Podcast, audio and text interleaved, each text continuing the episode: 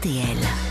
Entrée dans l'histoire. Bonjour, Laurent Laurent Deutsch. Bonjour Amandine, bonjour Yves. Aujourd'hui, vous voulez nous parler de Gilles de Ré, l'un des premiers serial killers de l'histoire, qui a inspiré d'ailleurs le personnage de Barbe Bleue dans les contes de Charles Perrault. Eh oui, l'ogre barbe bleue qui mange les petits enfants dans les contes de notre enfance.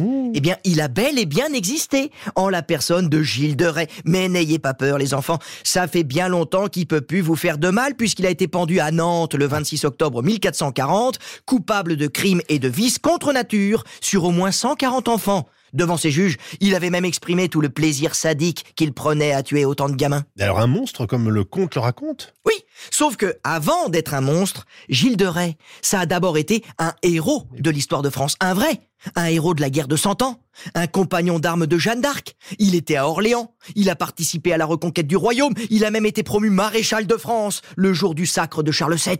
Gilles de Rais, c'est une trajectoire de dingue, de la gloire à la souillure, il est hugolien le mec. Mais comment on explique une telle trajectoire? Alors d'abord, pour faire simple, il a réussi à se faire détester par tous ses contemporains. Faut dire qu'il était arrogant, il était prétentieux et surtout incroyablement dépensier. Il se faisait accompagner en permanence par 150 domestiques, mais aussi par des musiciens et des chanteurs pour le distraire. Il se prenait pour un prince, le mec. Du coup, il va dilapider sa fortune, il se met toute sa famille à dos. Alors, pour renflouer les caisses, il a une idée. Il vend son patrimoine, il vend des terres à ses voisins, mais parfois, il les reprend sur des coups de tête et avec des attaques surprises. Il se met donc tous ses voisins à dos. Et pour finir, avec le temps, il est devenu de moins en moins croyant et il va aller même jusqu'à insulter le pape. Du coup, il se met donc aussi l'église à dos. Donc, à un moment donné, tout le monde veut sa chute. Bon, on charge donc l'accusation? Ah oui, là, euh, clairement. Et à son procès, on va lui laisser aucune chance de s'en tirer. On va donc rajouter à la louche crime d'hérésie, de sodomie et de meurtre sur des jeunes enfants disparus sur ces terres, et pourquoi pas même, on va rajouter le fait d'invoquer Satan Voilà. dans des messes noires pour détruire ceux qui le nuisent. N'en jetez plus Gilles de Rais est devenu Barbe Bleue, la personnification du mal absolu et reconnu coupable à l'unanimité. D'ailleurs, lui-même avoue, hein, mais bon, euh, sous la torture, où n'importe qui pouvait avouer n'importe quoi. Bref, Gilles de Rais est quand même condamné à être pendu haut et court, puis à ce que son corps soit brûlé sur le bûcher. Bon, monstrueux et héroïque, comment expliquez-vous ça? Eh ben c'est ça en fait qui est fascinant. Hein?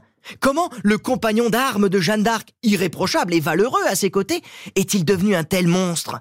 Ah, je vous l'ai dit, c'est digne de Victor Hugo cette histoire. C'est Quasimodo et Esmeralda. C'est la blanche colombe et le cygne noir. D'un côté, la pureté absolue et de l'autre, l'abjection, l'ignominie, le soleil et l'ombre chevauchant côte à côte. Eh ben pour moi, elle est là, la clé de l'énigme Gilles de Rais.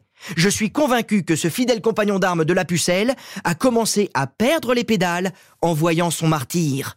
Oui, je suis sûr que c'est en voyant disparaître la sainte qui entendait les anges du ciel que Gilles, lui, s'est mis à écouter les démons de l'enfer. Et c'est parce que vous êtes un incorrigible romantique, Laurent. Vous nous parlez de quoi demain? Bah demain, on va parler du comte de Chambord, Oui. qui pour une histoire de tissu a mis un terme à la monarchie en France. Très bien.